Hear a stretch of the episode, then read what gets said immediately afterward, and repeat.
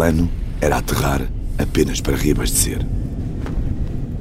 Este avião tem como destino a Sibéria, onde está a maior refinaria da empresa daquele homem baixo, de cabeça rapada e óculos, que vai a dormir a bordo.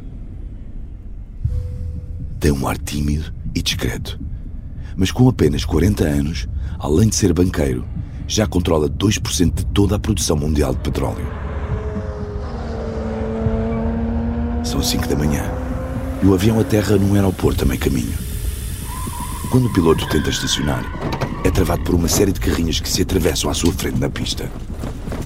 Um grupo de homens de uniforme, com máscaras e coletes à prova de bala, entra no avião onde segue o empresário russo. Posem as armas!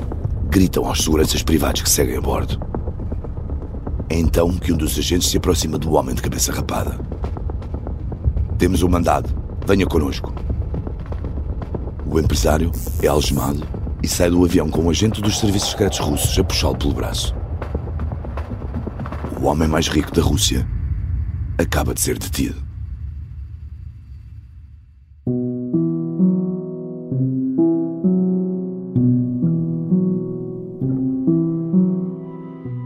Chamavam-lhes os Sete Banqueiros.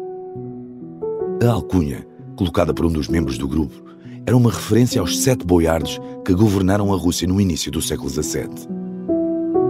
O autoelogio servia para destacar a influência que um pequeno grupo de banqueiros detinha sobre todo o poder político russo durante a presidência Yeltsin na década de 90. Mas a chegada de um homem quase desconhecido veio alterar tudo. Quando Vladimir Putin é eleito presidente da Rússia em março de 2000, rapidamente deixa claro que com ele não há reinados partilhados. No espaço de menos de três anos, o grupo dos sete banqueiros estará desfeito. Este homem que acaba de ser detido vai ser usado como exemplo.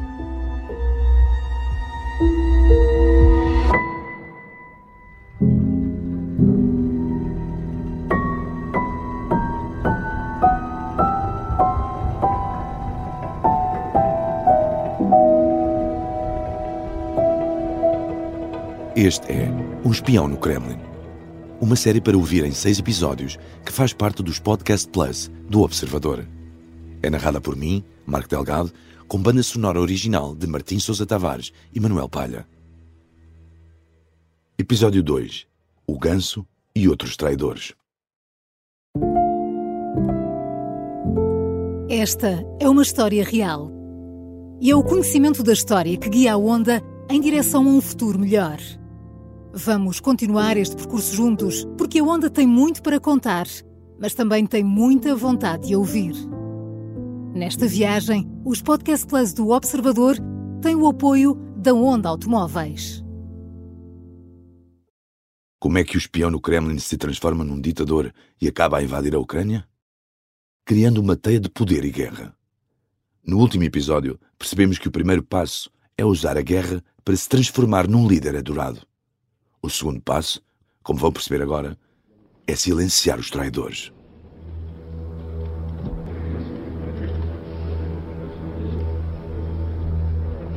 Numa manhã quente de julho, 30 homens são recebidos num dos salões do Palácio do Kremlin. Sentados naquela longa mesa corrida, estão os empresários mais ricos do país. O chá ainda está quente no serviço de porcelana do palácio quando o presidente começa a falar. Explica que a partir de agora há novas regras. Os empresários não devem envolver-se na política. Calmo e sorridente, Putin deixa implícito que se tentarem influenciar o poder, vão sofrer as consequências. Os empresários ficam visivelmente desconfortáveis. Mexem-se nas cadeiras, trocam olhares. A maioria vai acabar por aceitar o ultimato. Três homens, porém, vão desafiá-lo. Dois não foram sequer convidados para aparecer no Kremlin nesse dia. É um sinal de que já não são vistos como amigos. O terceiro homem faz parte do grupo de 30 empresários que estão nesta mesa a ouvir Putin. Neste momento, não faz ideia de que vai passar 10 anos na prisão.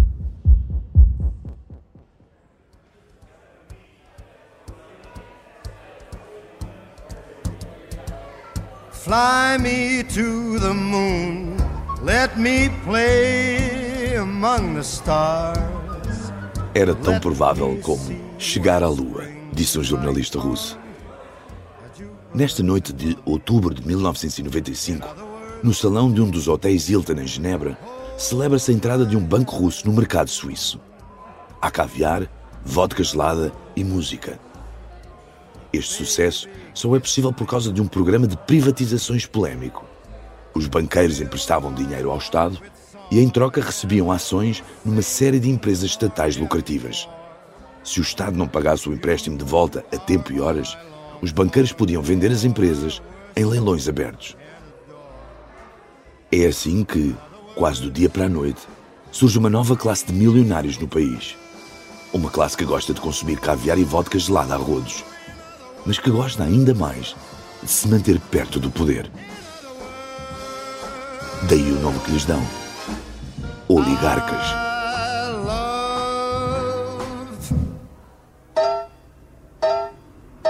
You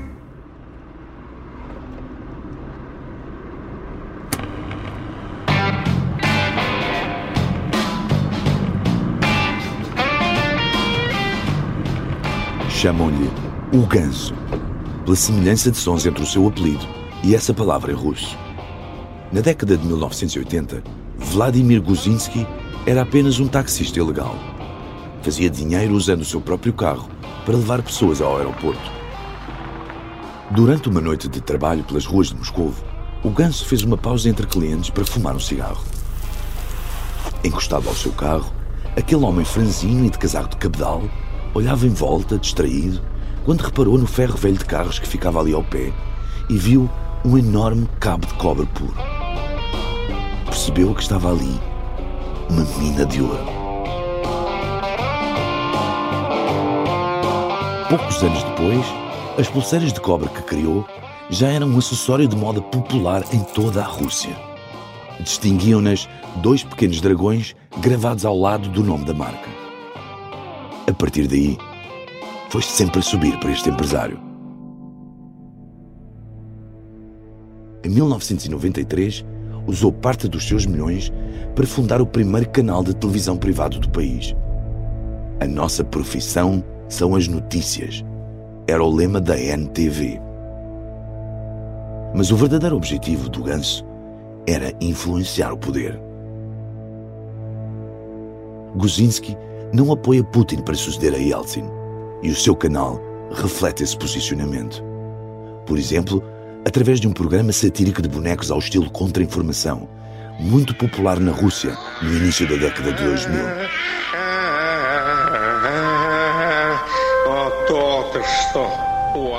Num dos episódios, ridicularizam Putin.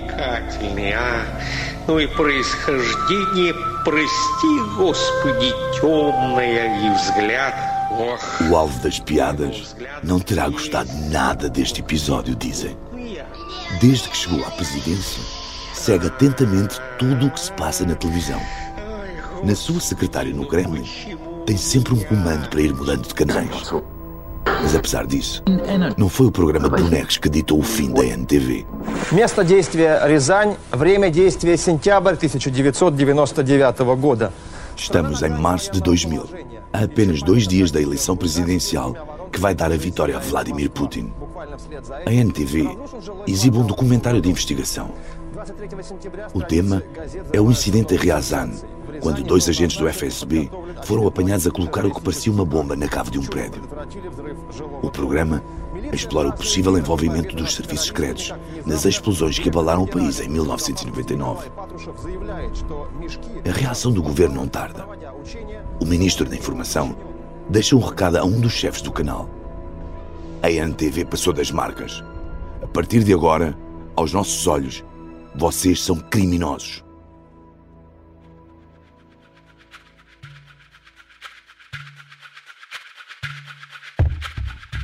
Mas Guzinski não tem problemas só com o poder político. Tem também de lidar com outros tubarões, que, tal como ele, fizeram fortunas quase da noite para o dia.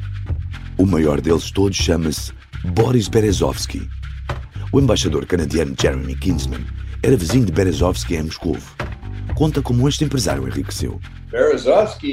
O Berezovsky recebeu uma concessão que lhe permitiu importar carros Mercedes-Benz e transformou isso num império televisivo e de muitas outras empresas. Matemático de formação, Boris Berezovsky é um dos oligarcas mais próximos de Boris Yeltsin.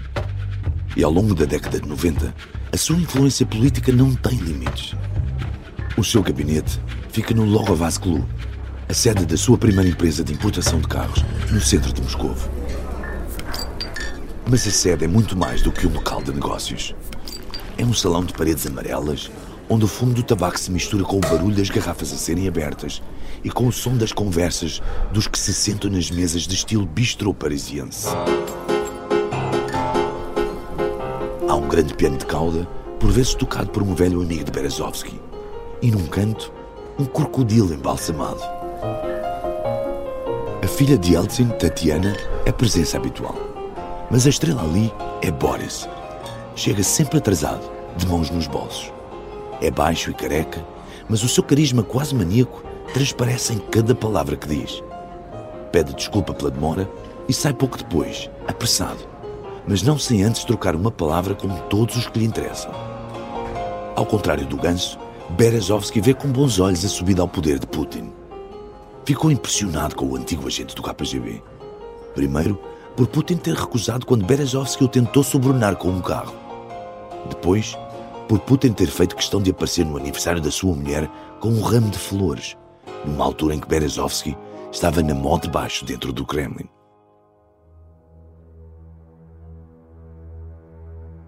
A proximidade entre os dois era tal que, em julho de 1999, é ele quem dá a Putin a notícia de que Yeltsin o quer convidar para primeiro-ministro e provável sucessor na presidência. Berezovsky viaja então para Biarritz, no sul de França, onde Vladimir estava a passar férias com a família num apartamento modesto. E faz-lhe a proposta. No fim, ele disse: Muito bem, vamos tentar. Mas entendes que tem de ser o Boris Nikolaevich a dizer-me diretamente. E Yeltsin assim fez. Уважаемые граждане России, дорогие друзья, o primeiro mandato de Vladimir Putin parecia seguir o mesmo caminho das democracias ocidentais. Именно к вам, потому что вы доверили мне высший государственный пост Mas um olhar mais atento revelava uma realidade diferente, como nos explica Sergei Guriev, economista russo independente que trabalhou como consultor do Kremlin nesses primeiros tempos, antes de se desiludir de tal forma que se juntou ao opositor Alexei Navalny. Ele nunca foi um liberal. Economicamente, sim. Recrutou pessoas para levar a cabo reformas e continuou a fazê-las até 2002, 2003. Essas reformas deram bons frutos, mas no que diz respeito à política, abriu uma nova ofensiva contra os médias livres desde o primeiro dia. E, hoje, sabemos também que era corrupto desde o primeiro dia. Os mídia foram os primeiros alvos de Putin. Em concreto, a NTV do Ganso. Федеральная служба безопасности, налоговая полиция, налоговая инспекция, арбитражный суд, суд городской в Москве, Газпром, Quatro dias depois de Vladimir Putin tomar posse como presidente da Rússia, a sede da NTV é alvo de buscas. Um grupo de agentes vestidos de camuflado e com máscaras a tapar a cabeça entram nos escritórios e vasculham tudo, indiferentes aos jornalistas e outros funcionários no local. Será a primeira de 35 buscas nos meses seguintes. O responsável financeiro da empresa é detido. É aberto um processo judicial com audições para possivelmente liquidar a empresa. Mesmo com toda a pressão, o Gantz não recua e critica publicamente o presidente. Numa entrevista, diz que a ideia de Putin como um democrata é um mito. Uma semana depois, Guzinski é convocado para um interrogatório na sede da Procuradoria-Geral. Vai sem advogado. Uma decisão que lhe sai cara. Uma hora e um quarto depois de começar a ser ouvido, é oficialmente detido por suspeitas num caso de fraude com uma antiga empresa privatizada. Вызывается вечером человек, приглашается в качестве свидетеля, моментально превращается в подозреваемого или обвиняемого сразу, арестовывается. E o следователь... Enquanto tudo isto acontece em Moscou, Putin está numa visita de Estado à Espanha. Os jornalistas que o acompanham fazem-lhe perguntas sobre a detenção do empresário. Putin começa por dizer que não sabe detalhes e que ainda não conseguiu falar com o Procurador-Geral. Ao mesmo tempo, em Moscou, o ministro da Imprensa faz uma proposta ao número 2 do Ganso. Se a NTV for totalmente vendida à empresa estatal Gazprom por 300 milhões de dólares, as acusações contra Guzinski caem. Na cadeia, fazem a mesma oferta ao Ganso e também o ameaçam. Dizem-lhe que o vão pôr em celas cheias de prisioneiros com tuberculose e sida. Sente-se um refém e desabafa. Quando se tem uma arma apontada à cabeça, só há duas opções: aceitar as condições dos bandidos ou levar com uma bala. Guzinski aceita as condições. Três dias depois, sai em liberdade e embarca num avião para a Espanha. Não é ele o empresário que foi detido a bordo de um avião, como contámos no início deste episódio. Esse é outro homem que ainda vamos conhecer melhor. Mas Gruzinski, o ganso do cobre dos mídia, nunca mais regressou à Rússia.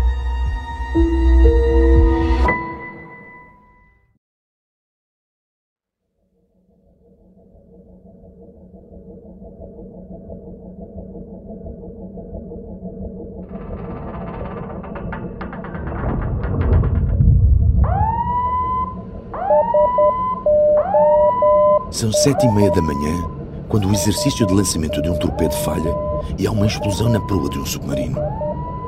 Um incêndio deflagra nos compartimentos da dianteira. Dois minutos e quinze segundos depois, há nova explosão.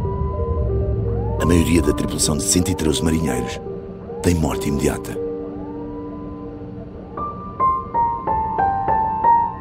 No fundo do mar de Barents, entre a Noruega e a Rússia, é quase impossível que alguém ouça o desastre que aconteceu no submarino nuclear Kursk. Mas as explosões têm uma dimensão tal que são detectadas pelos sensores sísmicos noruegueses. E os oficiais russos que estão a monitorizar o exercício naval à distância percebem de imediato que algo aconteceu. As primeiras buscas só começarão nove horas depois. Isto apesar de 23 marinheiros ainda estarem vivos, trancados num dos compartimentos da parte de trás do submarino que se vai afundando lentamente. O presidente Vladimir Putin está de férias na estância balnear russa de Sochi. Só é informado do que se passa na manhã do dia seguinte, quando o Kursk já se afundou. Dizem-lhe apenas que o submarino está desaparecido. Na mesma manhã, começam a circular rumores entre os familiares dos marinheiros.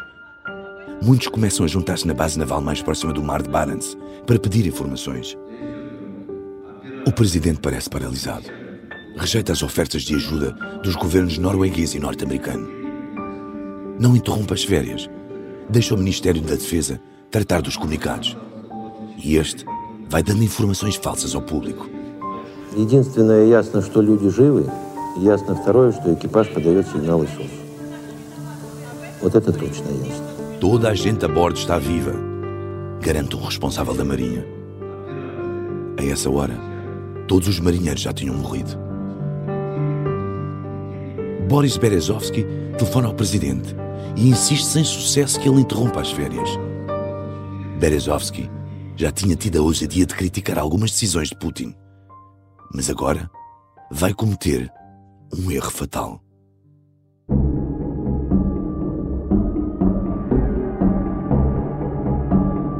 Depois de ser ignorado por Putin, Boris Berezovsky dá uma ordem a um dos pivôs do canal de televisão que controla.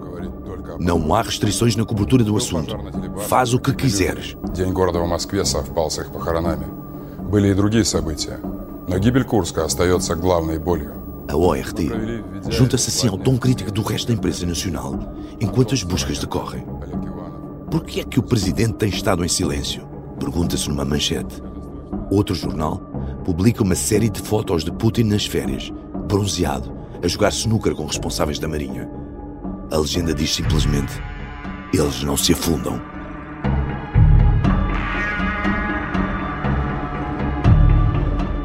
Uma estação de rádio faz uma sondagem que se revela demolidora para Putin. Três quartos dos inquiridos acham que o presidente devia estar a acompanhar as buscas no local.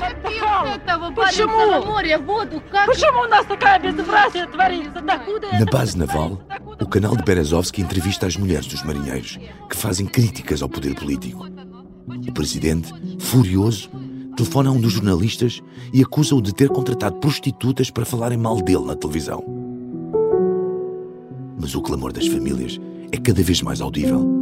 Quando o vice-primeiro-ministro vai à base para falar com elas, uma das mulheres perde as estribeiras.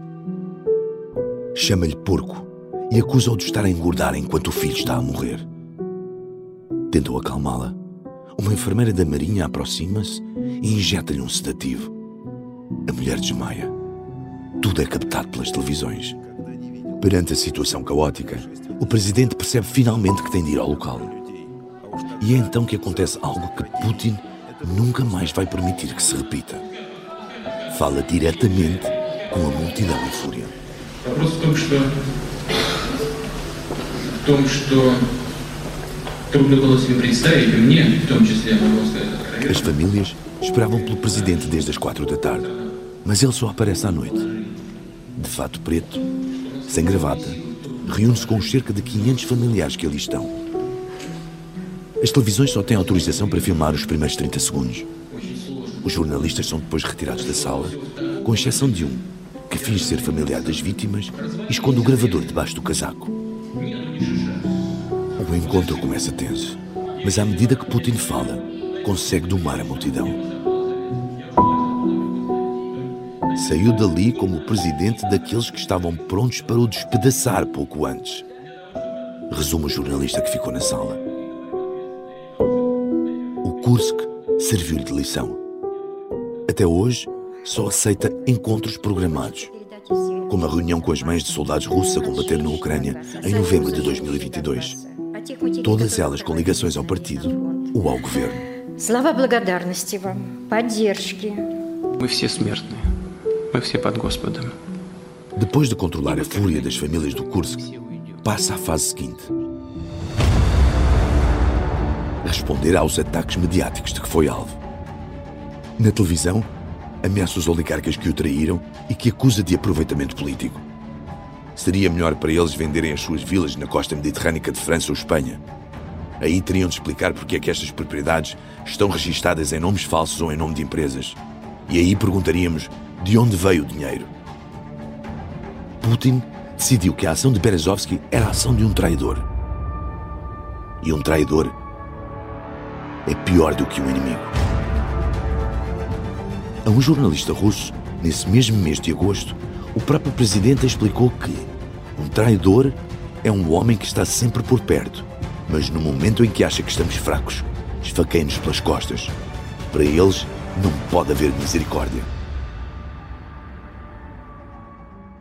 No final de agosto, Putin e o seu chefe de gabinete recebem Berezovsky no Kremlin. O que aconteceu na reunião foi relatado mais tarde pelo próprio empresário. O oligarca começa por dizer que defende a cobertura do acidente do curso por parte da sua televisão. No seu habitual tom lisonjeiro, reforça que as críticas ajudam o presidente, porque revelam que ele não tem intenções de censurar os mídias. Depois de ouvir Berezovsky em silêncio, Putin abre uma pasta com documentos.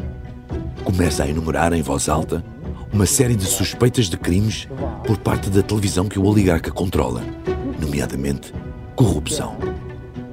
Exige que o empresário entregue as suas ações a uma empresa estatal indicada pelo governo. Berezovsky confronta-o. Diz-me uma coisa, Volodya. Fazeres-me o mesmo que fizeste ao Gans foi ideia tua? Putin responde. Isso agora já não importa nada. Adeus, Boris Abramovich. Nos meses seguintes, a Procuradoria abre uma investigação por suspeitas de desvio de dinheiro contra Berezovsky. Em novembro, anuncia que vai acusar formalmente o empresário. Mas Boris Berezovsky não é detido.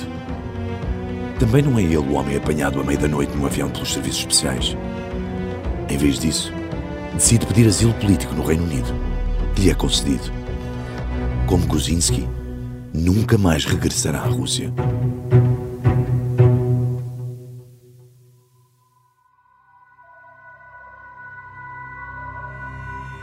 Para contar a história do homem detido dentro do avião, primeiro é preciso apresentar outra figura do Kremlin. O seu nome é Igor, Igor Sechin. Mas nos corredores do Kremlin há quem lhe chame pelas costas Darth Vader. Num dos telegramas diplomáticos norte-americanos divulgados pela Wikileaks, é descrito desta forma: Sechin é tão obscuro que há uma piada que diz que ele talvez nem exista. É antes um mito urbano, um papão inventado pelo Kremlin para incutir medo. Sechin foi durante anos uma espécie de secretário de Vladimir Putin. Era o homem que lhe geria a agenda, que lhe entregava papéis para assinar, que lhe levava a mala se fosse preciso. Sempre servil, de cabeça e voz baixas, mas sempre a atuar na sombra. O economista Sergei Guriev, que se cruzou com ele, descreve assim o seu percurso. Sechin foi atrás de Putin para o governo, logo na década de 90 quando Putin foi para Moscou. Sechin seguiu Putin para todo lado. A certa altura criou o Rosneft e começou a geri-la, mas antes disso ocupou vários lugares no governo e sempre estava muito próximo de Putin. Para além disso, teve um papel no KGB também. Quando Putin se tornou presidente, Sechin não trabalhava no FSB, mas havia rumores de que ele escolhia pessoas-chave dentro do FSB. A ligação de Sechin ao KGB remonta à década de 80 e passa por Angola e Moçambique. Foi ali que trabalhou, oficialmente como tradutor militar, durante as guerras civis de ambos os países. Vários especialistas dizem que, na prática, Sechin trabalharia como espião. Segundo a imprensa russa, poderia mesmo estar ligado ao fornecimento de armas aos grupos africanos pró-soviéticos. Nesse período, aprendeu a falar português fluentemente, o que viria a ter um peso determinante no seu futuro. Foi graças a isso que conheceu Vladimir Putin quando este trabalhava na Câmara de São Petersburgo, numa viagem ao Brasil em que Setchin serviu de tradutor. Desde que gera a petrolífera estatal Rosneft, que Setchin também usa o português como arma. O seu braço direito na empresa é Didier Casemiro, um luso-descendente belga. Segundo a agência Bloomberg, os dois falam em português durante as reuniões quando não querem que mais ninguém compreenda a sua conversa. Esta empresa, a Rosneft, tem um papel muito importante nesta história. É a empresa estatal que absorveu a petrolífera expropriada ao homem que foi detido no início deste episódio. Agora, podemos finalmente revelar o seu nome. Esse homem chama-se Mikhail Khodorkovsky. E o Darth Vader do Kremlin pode ter contribuído para essa prisão. Khodorkovsky Começou a sua carreira como empresário aos 19 anos, a importar e revender computadores portáteis. Mas em pouco tempo, comprou a petrolífera Yukos. Com isso, tornou-se o homem mais rico da Rússia, como nos explica Jeremy Kinsman, antigo embaixador do Canadá em Moscou. Khodorkovsky acabou por juntar dinheiro suficiente para fundar um banco e depois juntou mais dinheiro para conseguir fazer uma licitação no leilão da petrolífera Yukos e a Yukos tinha reservas maiores do que qualquer outro ativo petrolífero no mundo, com exceção da Arábia Saudita. Creio que ele a comprou por 225 milhões de dólares. Um ano depois, o seu valor era de 10 mil milhões. Por isso, pode ver o tipo de fortunas que se estava ali a criar. O preço de compra foi um pouco mais alto 330 milhões. Mas mesmo assim, um valor irrisório quando comparado com o que a Yukos viria a valer em tão pouco tempo. Ninguém sabe ao certo em que momento Putin passou a ver Khodorkovsky como um traidor. Mas a tensão entre os dois foi evidente numa reunião pública em fevereiro de 2003. Era mais um dos encontros habituais de empresários no Kremlin, no imponente Salão de Santa Catarina. Khodorkovsky apareceu vestido de forma descontraída, com uma camisola de gola alta, e atendeu uma chamada a meio da reunião. Atitudes de que o presidente, apreciador da formalidade, não gostou. Представление нового поколения о том, что, э, так сказать, им придется ожидать во время своей трудовой жизни. Mas o verdadeiro problema surgiu quando chegou a vez de Khodorkovsky falar. A sua apresentação de PowerPoint trazia o título Corrupção na Rússia, um travão ao crescimento econômico. E o empresário passou ao ataque, denunciando suspeitas de corrupção no negócio da empresa estatal Rosneft, que comprara recentemente uma pequena produtora por um valor muito superior ao estimado. Putin, irritado, reagiu de imediato. Теперь вот э, вы упомянули про Роснефть там, и сделку с Сепнефтью. Я думаю, что, конечно, и... a Rosneft precisa de novas reservas, como qualquer outra empresa. E a Yukos, a sua empresa, também tem reservas em excesso. Como é que as obteve? Perguntou. Depois da reunião, Putin transmite o seu desagrado a um amigo, que mais tarde conta a conversa a um jornalista russo. Depois de tudo aquilo em que eles já meteram a mão, agora vem aqui acusar-me de aceitar subornos? Ele tem a lata de me dar lições de moral em frente a toda a gente? Outros problemas acumularam-se para Khodorkovsky nos meses seguintes. Em abril, o empresário negocia uma fusão com a empresa de Roman Abramovich e começa a sondar a possibilidade de juntar ao negócio petrolíferas americanas, o que desagrada ao Kremlin. O presidente também informa diretamente Khodorkovsky que sabe que este anda a financiar o Partido Comunista, a principal força da oposição, a poucos meses das eleições parlamentares. Todas essas razões são apontadas como possíveis explicações para a prisão de Khodorkovsky. Mas haverá mais, e envolvem aquele homem a quem chamam Darth Vader e que fala português. Sechin mandara colocar Khodorkovsky sob escuta e era ele quem entregava pessoalmente os relatórios com os resumos das conversas ao presidente. Os rumores no Kremlin dizem que esses relatórios traziam conversas suspeitas do empresário com políticos dos Estados Unidos. Traziam também comentários de Khodorkovsky a desvalorizar Putin. Fala-se até que o empresário teria defendido um golpe de Estado. Seria verdade? Ou teria Sechin exagerado o conteúdo da conversa? O economista Sergei Guriev diz que Putin quis fazer do dono da Yukos um exemplo. Putin viu em Khodorkovsky uma ameaça e decidiu derrubar aquele poder. Esta foi uma grande, grande mudança. Ele disse aos grandes empresários: Eu giro a política, vocês não podem interferir de todo. Ou fazem o que eu digo, ou vou para a prisão. A corda costuma partir para o lado mais fraco. E na Rússia de Putin, o poder político ainda é mais forte do que o dinheiro. A 25 de outubro de 2003, apenas dois meses antes das eleições, Khodorkovsky é acordado dentro do avião onde viajava para a Sibéria e sai algemado. É formalmente acusado dos crimes de fraude e evasão fiscal. Menos de um ano depois, a petrolífera estatal Rosneft absorve os bens da Yukos. Putin nomeia como presidente da empresa Igor Sechin, o seu secretário que fala português. Khodorkovsky passa o julgamento na prisão. Em tribunal, aponta o dedo a Sechin. Diz que a destruição da Yukos foi maquinada por certas pessoas influentes para controlarem a empresa de petróleo mais próspera da Rússia. Não lhe vale de nada fazer esta denúncia. É condenado a nove anos de prisão numa colónia penal. O caso de Khodorkovsky provocou um abalo naqueles primeiros anos da presidência de Putin, explica Sergei Guriev, economista que chegou a trabalhar como consultor do Kremlin. Foi chocante.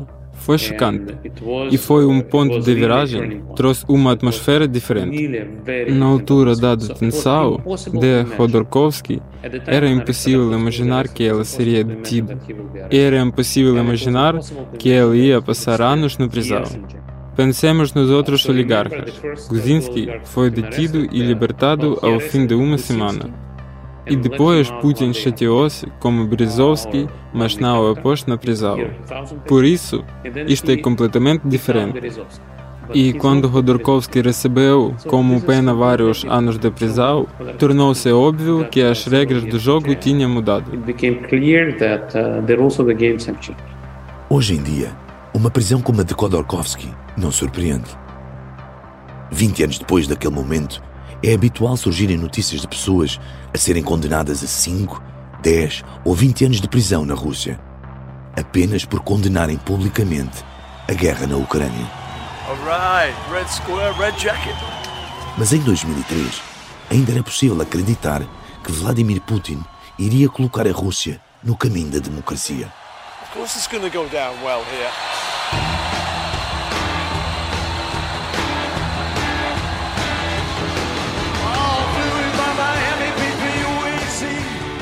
Vladimir Milov, que nessa altura já tinha sido vice-ministro da Energia e batido com a porta em desacordo por questões técnicas, ainda acreditava naquele homem. Uh, a última vez que o vi foi em maio de 2003, durante o concerto de Paul McCartney, na Praça Vermelha. Há uma gravação deste famoso momento em que, a meio do concerto, ele sai do Kremlin a pé e senta-se ali a 5 metros de nós.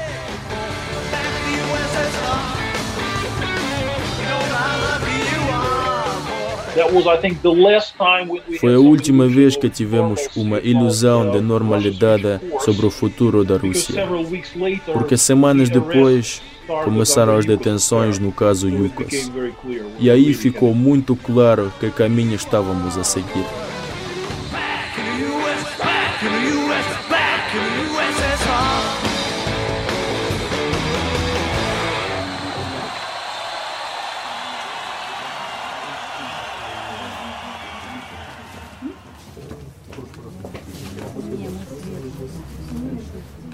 Boris Berezovsky já vivia em Londres há quase 10 anos. Costumava dizer que escolhera ser um imigrado político em vez de um preso político. E em 2012 decidiu usar a justiça britânica para ajustar contas do passado. O empresário estava na loja da Dolce Gabbana da Sloane Street quando seu condutor o avisou de que o homem que procurava estava na RMS, umas portas abaixo. Traz os documentos, grita Berezovsky para o condutor. De seguida corre rodeado pelos seus seguranças rua abaixo. Ao chegar à Hermes, é barrado na porta pelos seguranças do homem a quem quer entregar uma intimação para ir a tribunal. Seguem-se empurrões entre as duas equipas de segurança. No meio da confusão, Berezovsky consegue furar e entrar na loja. Ao ver o cabelo branco do homem que procura, corre na sua direção, de braço estendido, para lhe entregar os documentos. Tenho um presente para ti! gritou. O outro recusa pegar no envelope. Berezovsky atira-o aos seus pés e sai porta fora. O homem fica parado. Chama-se Roman Abramovich.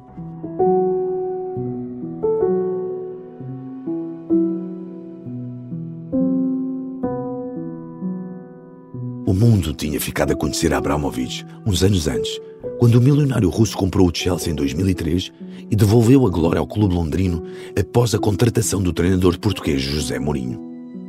Mas o julgamento que o vai opor a Boris Berezovsky vai começar a desvendar como, para além dos holofotes do futebol, este homem pode ser muito mais próximo de Putin do que a maioria das pessoas pensava.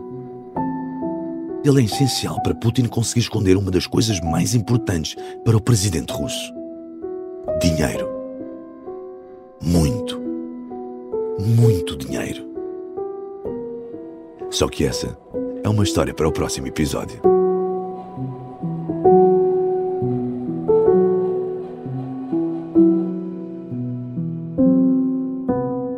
Um espião no Kremlin é uma série em seis episódios e faz parte dos Podcast Plus do Observador.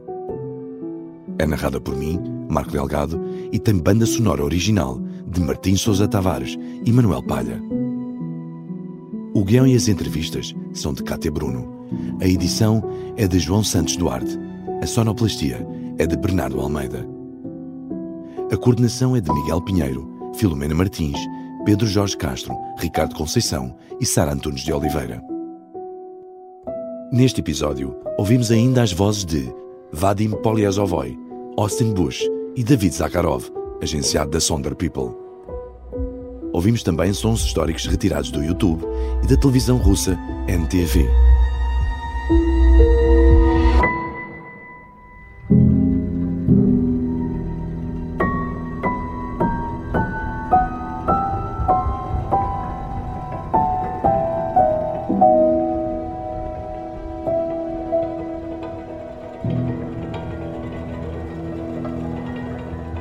Podcast Plus do Observador é mais do que um podcast. Os Podcast Plus do Observador têm o apoio da Onda Automóveis.